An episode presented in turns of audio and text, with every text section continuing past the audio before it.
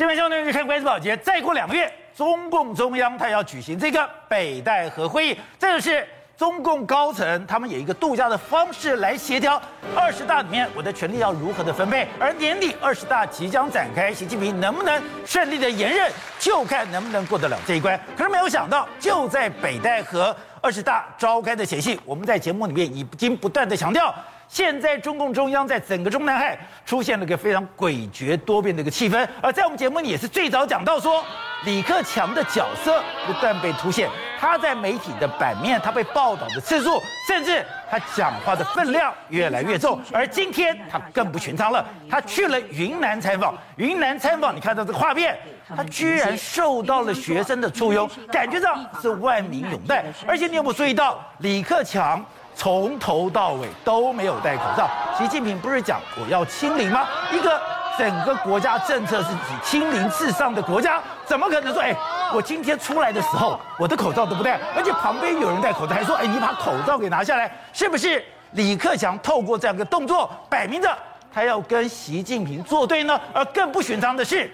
我们看到了国际媒体现在不断的报道，也就是我们刚才讲的，现在对中共中央报道最详细的就是《华尔街日报》。《华尔街日报》居然把之前我们讲的一个七三七的客机坠落，这个坠落已经确定它可能是人为操作，但这个对于中国来讲是一个不能说的秘密，这是一个放在习近平办公上的绝对机密，而这个消息怎么可能泄露出来？然后它泄露的媒体又是？《华尔街日报》呢？好，我们今天请到了来宾，对大家非常熟悉的财经专家黄教授，你好，大家好。好，这是美丽岛电子报董事长吴子嘉，大家好。好，第三位是时分李正浩，大家好。好，第四位是前台大感染科医师林世璧，大家好。好，第五位是台湾国际法学会的副院长林德辉，大家好。好，第六位是全球防卫杂志的采访主任陈国明，大家好。好，So，刚刚讲的是，哎，现在即将展开北戴河会议，有二十大，就没有想到。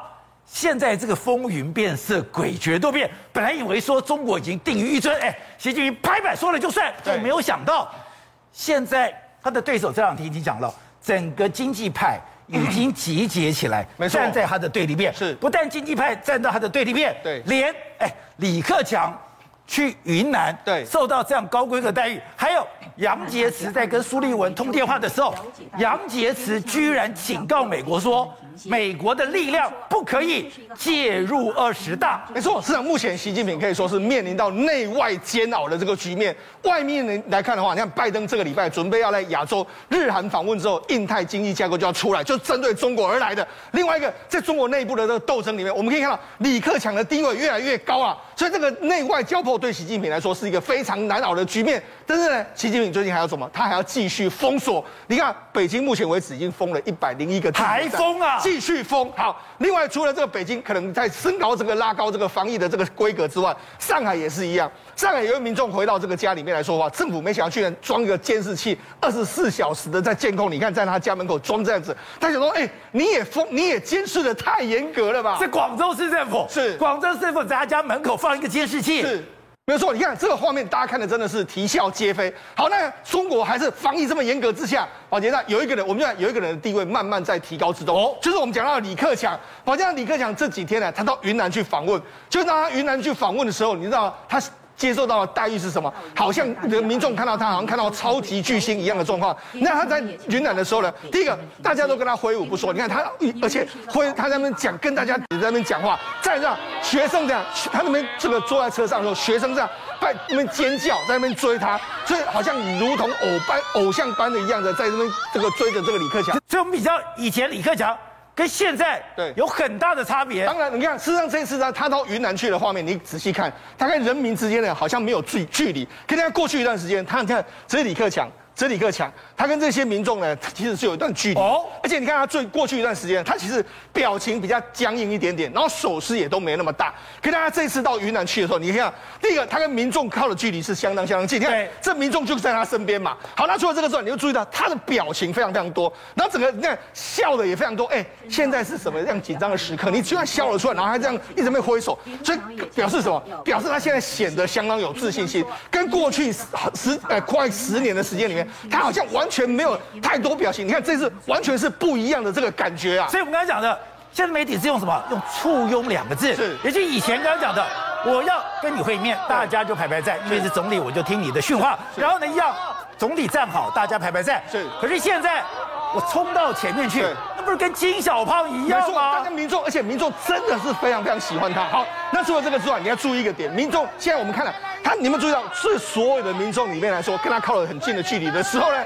没有一个人戴口罩，没人戴口罩。戴口罩之后啊，把口罩拿下来了，不用再戴了啦。你看，这为什么要这样子做呢？因为那习近平就是要清零，对不对？他就要戴口罩。我你想，真的。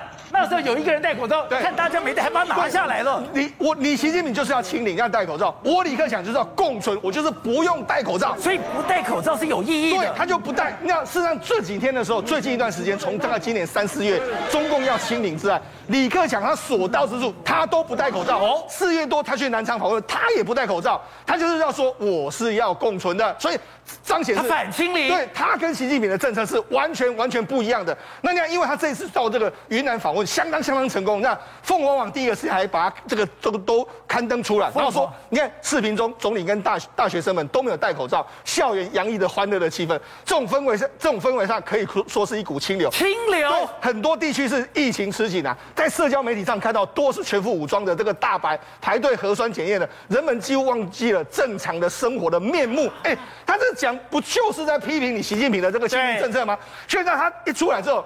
这个点阅率非常高，大家都已经在网络上热热搜，已经大家都在看了，就没多久，这个文章就被下架。被下架了，因为你这个讲这样子，怎么有可能呢？所以他事实上，而且你知道这几天的时候，央视啊，还有新华网都报道说李克大幅报道李克强他的这个相关的这个动作，这要稳定市场、增加就业、保民生。但是呢，他报报道他的这个消息，但是没有他他在大学这个。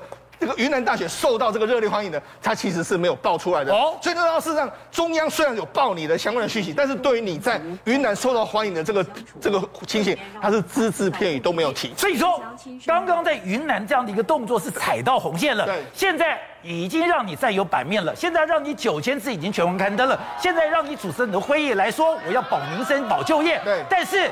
这种万民拥戴、学生簇拥的画面，我还是把你给删掉了。但是央视还是报了你的新闻，只是说你这个太受欢迎的这个画面，我不敢报。那你讲某种程度来说的话，央视也是替替你做了一些宣传。好，那除了这个之外，那还有另外一个非常非常不寻常的，怎么样？因为他他这次到云南去，就没到云南的这个遵义市政府啊，他们就把这个里面的他们市政府里面的标语啊，从过去的那个领导人，把它换成都是李克强的。啊，这个看。把民之所望做改革所向，李克强。另外一个深入推推进所谓放管服，然后改革这个所谓的他们相关的这个这个优化经商的这个环境。哎，这都过去都是李克强说的话，他们就把它放在遵义市政府里面的这个这个墙上面，就把它换成是过去以前不是这样吗？过去是别的领导人，现在都换成是李克强了，你就觉得哎。这个味道是完全截然不同的味道，而且是遵义。对，为什么？因为遵义，我们知道，一九三五年的一月十五号，毛泽东在这个地方跟这个过去的共产党的领导人开了遵义会议之后，把过去的这个路线、红军的路线、掌管全部都定在他的身上。改成转成所谓游击战，还有战力这个建立作为根据地的这个作战，定于一尊之后，人家就说遵义遵义会议之后，让毛泽东扭转了红军的这个命命运，而且让党的命运完全改变。就没想到在这个地方的时候，哎，你居然换上是李克强的标语，那你这个政治意味跟意涵其实是相当相当之不同啊。而且就在这个时刻，《华尔街日报》又丢了一篇文章，对，也就是之前的东方航空不是有一个坠机事件？是。这个坠机事件，当时姚志祥就讲了，因为你这样讲，你会有一个漂浮啊，你会有一个滑行啊，你怎么可能直直的坠落？当时他就是隐隐约认为说这个驾驶有问题，现在也证明这驾驶可能出了问题。对。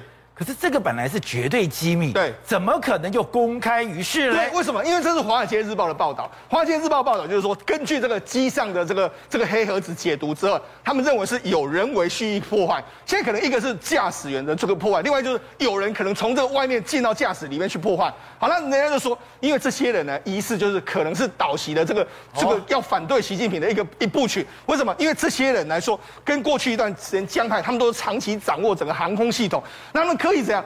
可以让这些你要注意到，这这个这次的两个这个这个所谓黑盒子过过去怎么会让美国去调查？这次让故意让美国去调查之后，让美国爆出这个新闻出来，所以有人就说，这其实也是要对付习近平的一招。当然，你从这些蛛丝马迹就可以可以看得出来，中国内部现在正是在一个非常敌我对抗非常严格的一个时间。好，所以董事长，你大概是所有媒体人第一个谈到说要注意李克强发展的，因为当时觉得，哎，他三月都说他要下台了。可是如果真的有一个斗争，真的有一个势力要去对抗习近平，这个势力他的龙头唯一能够掌握的就是李克强。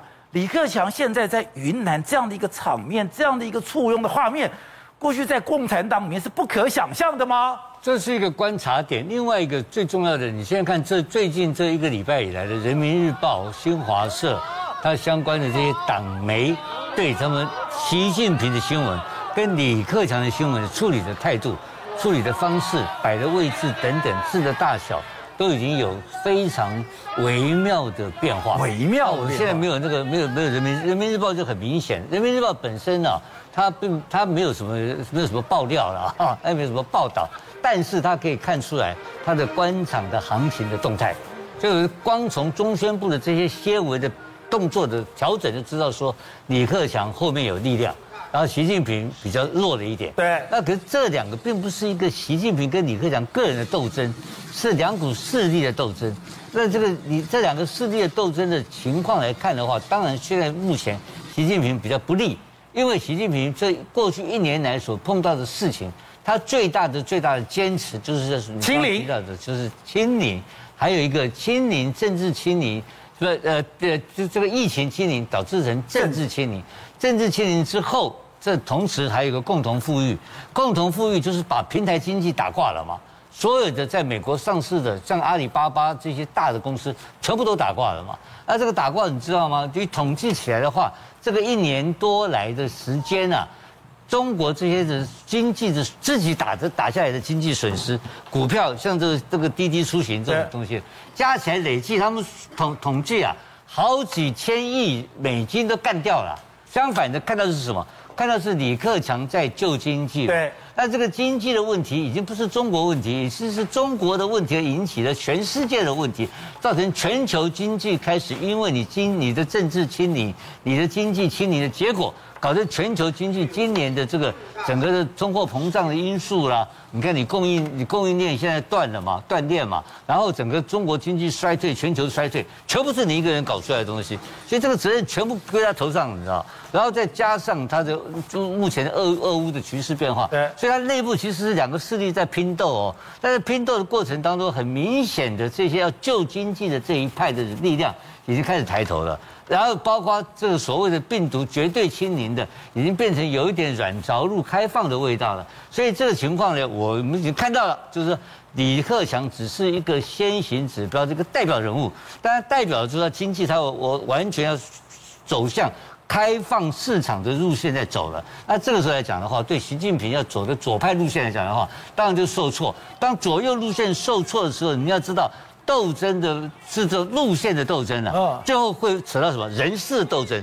所以现在是在目前路线斗现在路线的斗争在发展中。对，那人事斗争就是你刚刚讲的，他到了最后，你到了这个这个到了后面的这些，他后面几个二十大的之前，北戴河北戴河会议，北戴河会议也是个关键问题啊。为什么？他前两天才开始要约束，要请老干部不得妄议中央嘛。那这个问题就很严重了，什么意就严重呢？当你在限制老，因为中共是一个专制体制，它中间的所有事情是乔出来的。哦，那这个乔的过程中间有一个很大的一块润滑的这个机制是什么呢？就老干部，因为老干部我现在都离休都退休了嘛。对。啊，你现在在台上，他也在台上两边斗，哦，斗。那我们通过这些老干部中间来润滑来乔乔，哎，那大家有一个缓冲带。你现在习近平突然出手打这个缓冲带嘛？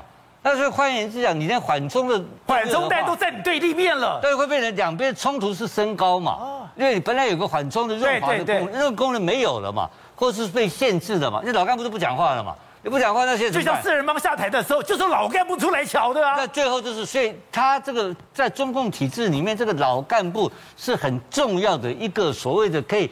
可以缓冲的一个像一个弹簧一样，汽车的弹簧一样，它可以它可以缓冲带。你把缓冲带拿掉以后，那个民主政治就会变成一个你死我活的斗争政治了。那这个玩意搞下来以后就变成没有缓冲，就只有冲突了。呃，所以现在目前的情况有点危急，是在这样子这种观察。但是目前力量来看的话呢，这个习李克强的力量。还不足以扳倒习近平，这个不可能。因为军委会在他手上，所以所以他们可能是你不能说是呃，就是说要倒习，应该是反习啦。对，有不同的反对力量的出现，大家倒掉他的可能性，目前我还看不到。好，廷辉，我们看到最近杨洁篪跟苏立文通了一个电话，而我们看到外面的报道只有说杨洁篪警告苏立文，你们要到亚洲行的时候，不要给我搞台独。可是里面有一个我们注意到的一句话说。你美国不要给我介入二十大，美国有能力介入二十大吗？美国现在看到很多消息，都是美国媒体报的。这个现在美国跟整个中国内部反习还有互通声息吗？甚至叶伦今天又开了第一枪，又开了一枪，说因为你中国的清零封城，让全世界的供应链都断掉了。对，我们知道以前习近平上台就是因为美国保他的，所以就变成习近平可以站到总书记那个位置。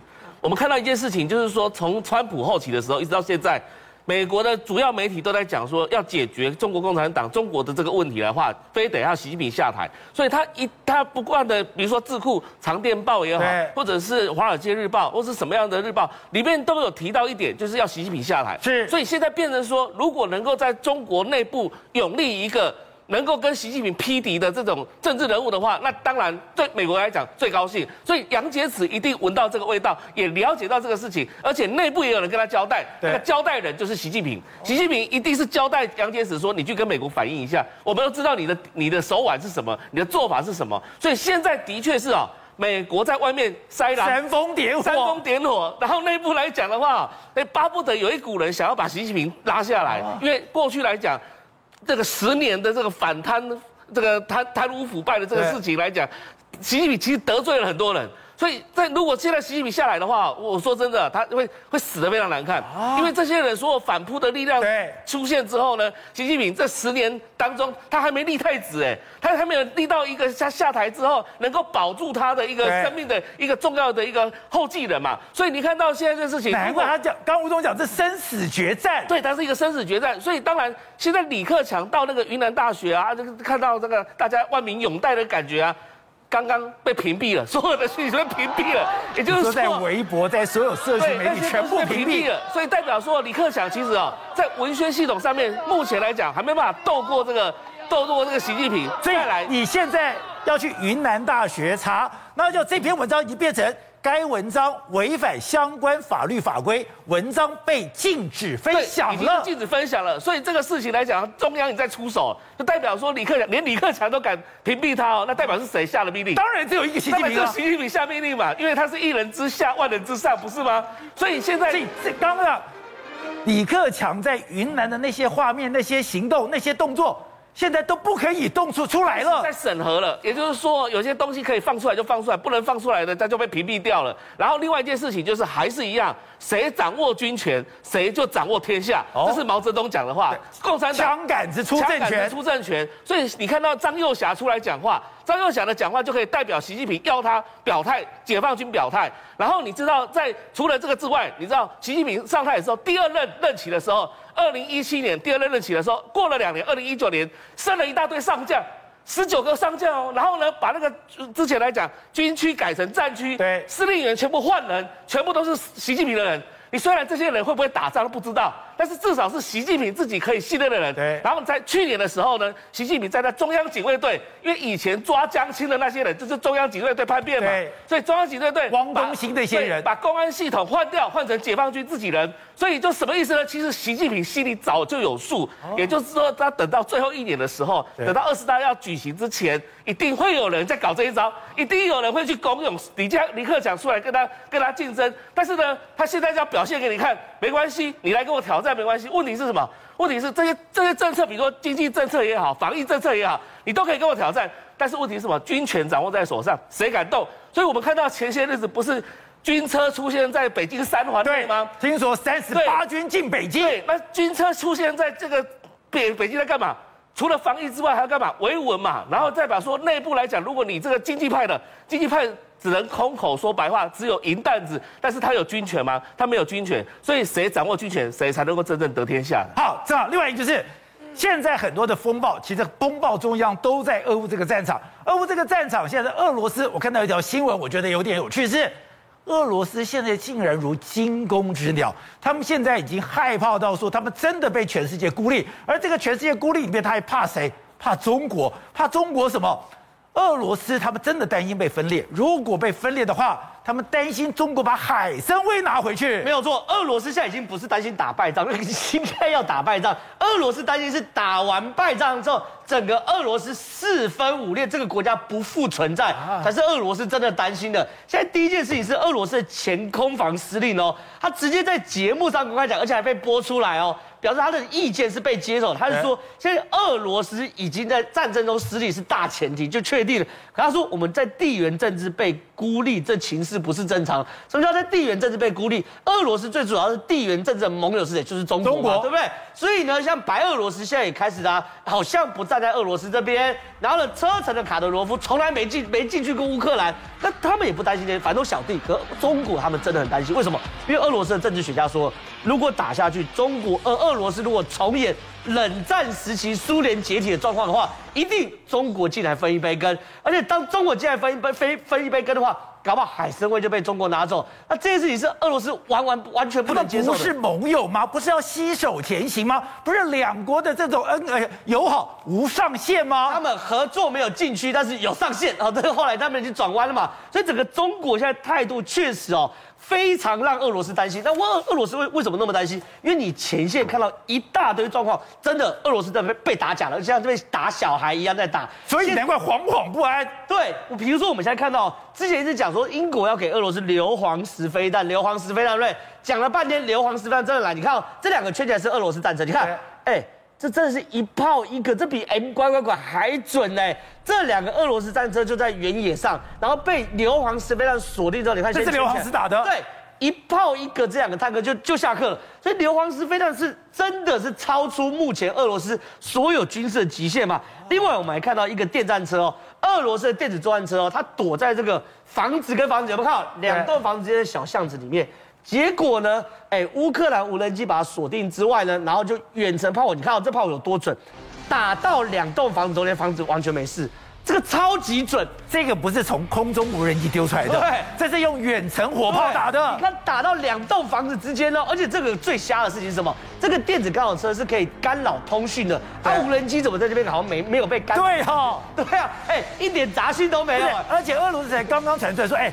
你们现在也不要以为说我俄罗斯已经没有本事了。俄罗斯现在我要把我的电子侦防车、电子作战车拿出来，结果话才刚刚讲完，话还是热的，你就被打爆了。打爆，而且重点是你无人机完全没有被干扰，你不是可以干扰通讯吗？那你无人机的坐标怎么丢回去的？无人机在那边拍，怎么一点这种杂讯的画面都没有，还高清的，所以这个画面是很夸张的啦。它表示你的电单车在这边是完全没有作用的嘛。另外一件事情，俄罗斯很多防空系统也被打假的嘛。防空系统或许无人机不敢过来，那没问题啊，我远程标定你啊。你看无人机在旁边，防空系统也没动。然后我远程的，哎，乖乖乖，把你打掉，你也没反应。那请问你这个防空系统是干嘛用的？你难道只能真的只能防直升机吗？小台的无人机你就没办法防吗？所以你可以看到这两个画面，所以我就飞到你的防空系统上面，我就盯着你看，然后我看了以后就看着你被打，然后这个防空系统一点作用都没有，没作用，你的电子系统没作用，你的防空系统没作用，你两个都没作用嘛。然后呢，现在俄罗斯的直升机只要飞过去的时候紧张的要死，为什么紧张要死？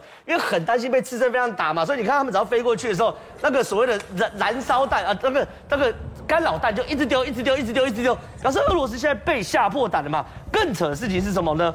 俄罗斯哦，其实不是没有找到乌克兰 M 拐拐拐的阵地哦。等我们看下个影片，就是 M 拐拐拐，乌克兰 M 拐拐拐阵地其实有被俄罗斯找到了，被找到了。对，然后俄罗斯就这张，就这个。然后俄罗斯它的无人机锁定的哦。然后无人机锁定的时候呢，我以为你真的可以去轰打这个 M 拐拐拐，对不对？结果呢，这个无人机哦，锁定完后这样丢一颗手榴弹下去，就这个你看，反正他丢手榴弹下，然后也没丢准。你看，就是没打到。你看那手榴弹有没有下来？你看都被锁定。你照照理来说一锅踹嘛，对不对？对，你看打 差太远了吧？这这很烂。我你刚刚看到硫磺石飞弹一炮一个，就是你现在好不容易找到。所以俄罗斯宣称说我已经端掉一个连的 M 拐拐拐，搞了半天是你抓到了，你看到了，但是你没打到吗？没有尸体记录，因为后来 M 拐拐拐就全部跑到丛林里面，跑到丛林里面的时候，俄罗斯也没办法用所谓精准。你看没没差太远了吧？太远，他丢类似手榴弹的东西。后来这些 M 拐拐全部跑到树林里面，跑到树林里面，俄罗斯是用效率射，有没有打到真的完全不知道。另外一个更惨是蛇岛，来导播我回来带这边，蛇岛现在不是已经俄罗斯在那边被孤立了吗？对。然后所有军舰都被端掉了嘛，对不对？那你还是要防空啊，怎么办？就后来被拍到蛇岛旁边有一个货轮。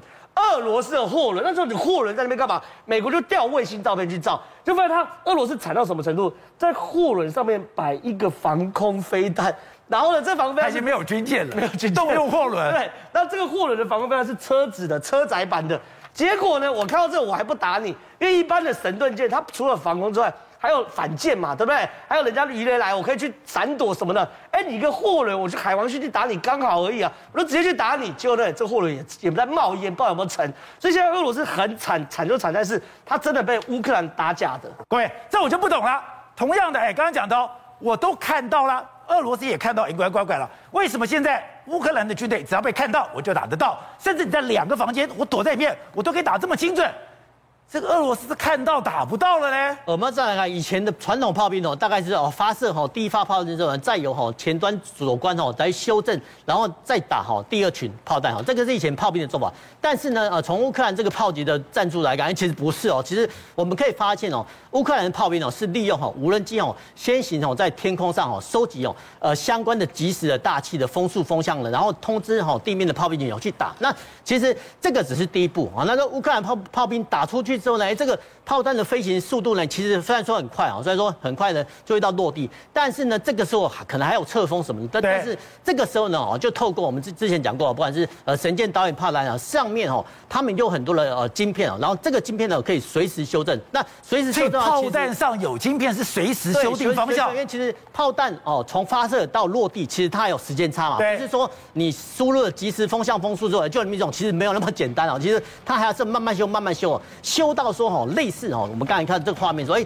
两群建筑物当中啊，你怎么会命中啊？这个主电战车，而且两个建筑物毫发无伤，这个就是我们很难想象说，哎，以前的传统炮弹总会变成说哦，类似小型的巡弋飞弹的味道。那反观来讲，我们看到俄罗斯的炮兵哦，虽然说他看到哈乌克兰的 M 七七七，哎，他也哦出动他的无人机哦去丢哈丢丢这种手榴弹，但是你怎么会用这种手榴弹去丢呢？那至于说呢，他是不是说他的精准炮弹有缺乏，还是说他精准炮弹里面的哈晶片不够精准？这个我不姑且不论。但是你表现出来说，哎，你明明哈抓到了乌克兰的 N 七七七这个炮兵连，你怎么还是打不到呢？然后你通知你后面的炮兵连来做反炮节奏，你还是打不到。那长久以往哈，难免哈，难怪哈，你们的俄罗斯的军队会消耗殆尽。好，但但是俄罗斯讲，我现在黑海军队我要重整，我现在现在派了新的旗舰，派了新舰新的旗舰以后，哎，他现在有个野望。就是我要把奥德萨拿下来，呃，基本上来讲哈，应该说自从哈莫斯科号被击沉之后，俄罗斯哦要想哈透过两栖登陆舰啊去攻打奥德萨哦，或是说哈跟呃第聂斯特沿岸做一个联合，然后把哈乌克兰打成内陆国，这个希望已经破灭了。因为哈为什么这个莫斯科号这么重要啊？因为其实莫斯科号哦除了哈它上面还有所谓防空飞弹哦，就是呃海上版的就是 S 三百防空飞弹哦，那有多少呢？有两个营啊，就是说，呃，这个莫斯科号这么重要哦，那居然被击沉了。那被击沉之后呢，哎，你日后哈要发动哈对奥德赛的两栖登陆作战的时候，哎，你不可能登陆船才没有防空伞啊。换句话说，这个莫斯科号呢就是帮哦这个两栖登陆船产撑起一把防空伞。好，那现在呢莫斯科号被击沉之后哦，现在换呢马里呃新呃马里诺夫上将号，哎，这个马里诺夫上将号其实它的防空力量其实就。消就其实等于只有莫斯科号的一半哦，那一半的话，其实现在不是被击伤了嘛？那其实同级舰呢，波呃黑海舰队还有三艘，还有三艘。那无论如何哈，这个旗舰哈被击沉，其实代表哈黑海舰队是已经被削弱。那问黑海舰队已经没有战力了，因为削弱就是说这些水面舰为什么重要？因为它可以。搭载吼大量的防空飞弹，那在战时的时候，他发动两栖登陆作战的时候，哎，撑起吼帮这个两栖船团撑起一个防空伞，它来才能遂行两栖登陆作战嘛。那这个是理想状态。那不要忘记哦，乌克兰守军现在还有很多的岸基的海王星飞弹嘛，所以其实你你敢过去奥德萨嘛？其实不太敢哦。那其实乌克兰哦也很聪明，他居然吼用蛇岛哦来消耗你黑海舰队的实力。那呃黑海舰队实力，哎以前旗舰哦莫斯科号哦，现在呢换了一艘旗旗舰，哎以前莫斯科号是一万两千五百吨诶，现在这呃上将和上将级的巡防舰只有四千五百吨了，所以其实这个吨位等级之上哈不是呃那么等平的，然后再加上哈这个防空伞的防空伞的威力哈只有哈莫斯科号的一半，所以说日后呢你俄罗斯呢不要再妄想说要发动对奥德萨的两栖登陆作战。